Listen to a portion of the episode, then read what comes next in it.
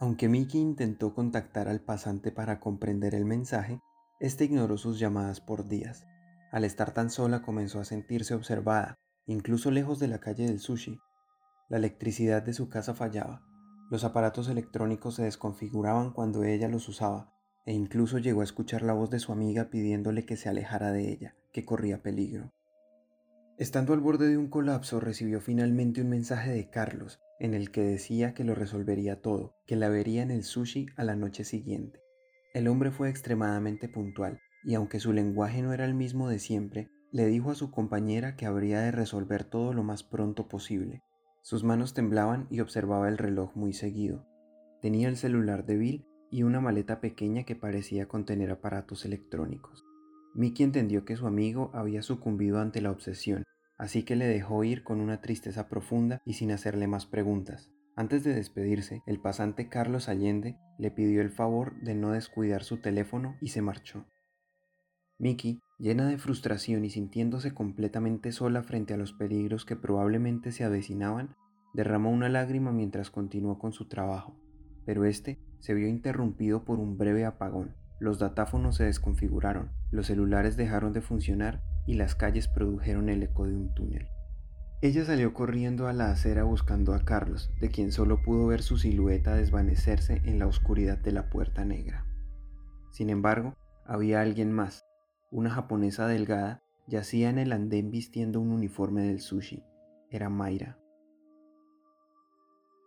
Rápidamente llamaron una ambulancia para socorrerla. Mickey la acompañó hasta el hospital donde pasó la noche esperando lo peor. Ella entendió que Carlos cruzó la puerta para salvar a su amiga tal y como lo indicaba el mensaje intercambio, pero ¿habría valido la pena? Mayra estuvo a punto de morir varias veces esa noche, pero de alguna forma resistió y su estado de salud comenzó a mejorar. Aunque aún estaba sumergida en un sueño profundo, sus signos vitales eran prometedores. La radiación de su cuerpo se redujo increíblemente rápido y pronto despertó.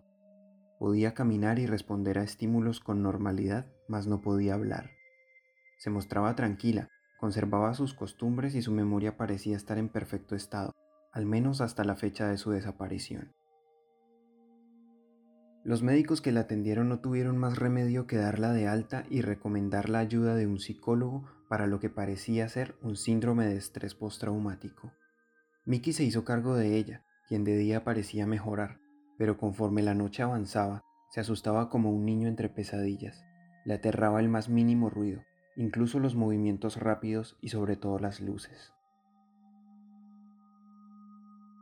Cuando el móvil de Mickey sonaba, Mayra se desesperaba e intentaba agarrarlo actuando como un animal al acecho. En una ocasión lo tomó y comenzó a gritarle con sonidos guturales que no tenían coherencia alguna. Al terminar, el celular comenzó a recibir mensajes ininteligibles desde el contacto de Carlos, de quien nunca más se supo nada. Pasadas las semanas y con las terapias dadas por los psicólogos, Mayra comenzó a hablar, y aunque nunca pudo recobrar su capacidad de comunicación del todo, lo que tenía para decir solo podía oscurecer más los acontecimientos. Al principio, sus únicas palabras fueron la puerta, la puerta negra. Las repetía por periodos prolongados y luego se ponía a llorar. Más adelante pudo hilar frases más complejas y describió lo que sucedió después de su desaparición. Cuando se le preguntaba dónde había estado aquellos meses, la chica respondía que nunca abandonó las calles del sushi. Sin embargo, estaba en un lugar completamente diferente, alumbrado por esferas de distintos colores, como los de un arco iris, un lugar sin altura, anchura o profundidad. Estaba básicamente en todas partes. Luego agregó que aunque todo era confuso, recordaba que había más gente allí, no solo las personas de la calle a quienes ella podía ver. Habló de hombres muy altos cuya identidad era imposible de recordar, porque según ella, los podía ver y sentir con su cerebro pero no con sus ojos o sus oídos.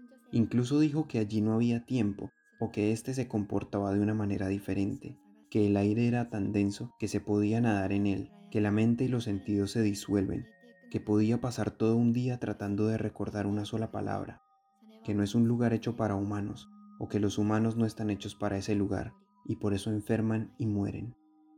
Por último confesó que intentó comunicarse con Miki siguiéndola desde el sushi hasta su casa, pero cada vez que se acercaba a ella sentía que le hacía daño, que pudo ver algunos momentos a Bill y que leyó el mensaje, pero su memoria fallaba al punto de hacer sangrar su nariz, así que las sesiones terapéuticas se detuvieron.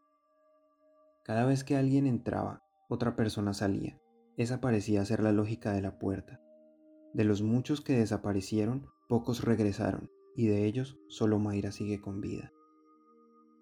Poco después de los acontecimientos, la administración de aquel país decidió renovar el alumbrado público y con esto los casos de las desapariciones quedaron en el olvido. Sin embargo, el fenómeno sigue ocurriendo a lo largo y ancho del planeta. Así que si en medio de la noche, camino a casa, ven un farol parpadeando, les recomiendo no cruzar la puerta negra.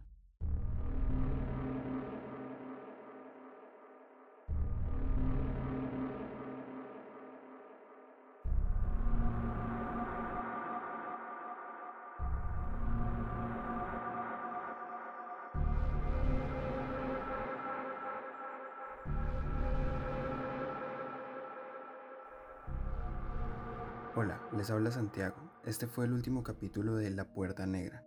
Espero que lo hayan disfrutado. Recuerden que Ficción Contemporánea está disponible en todas las plataformas de podcast.